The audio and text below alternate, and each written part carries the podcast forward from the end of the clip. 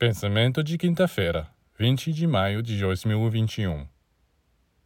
A clarividência está geralmente ligada ao elemento água. Diz em Gênesis que Deus separou as águas acima das águas abaixo. As águas acima representam a biblioteca cósmica, na qual são guardados os arquivos do universo. Esta biblioteca, chamada na tradição esotérica, a caixa crônica, traz impressões deixadas por todas as criaturas desde a origem do mundo, assim como os eventos que aconteceram.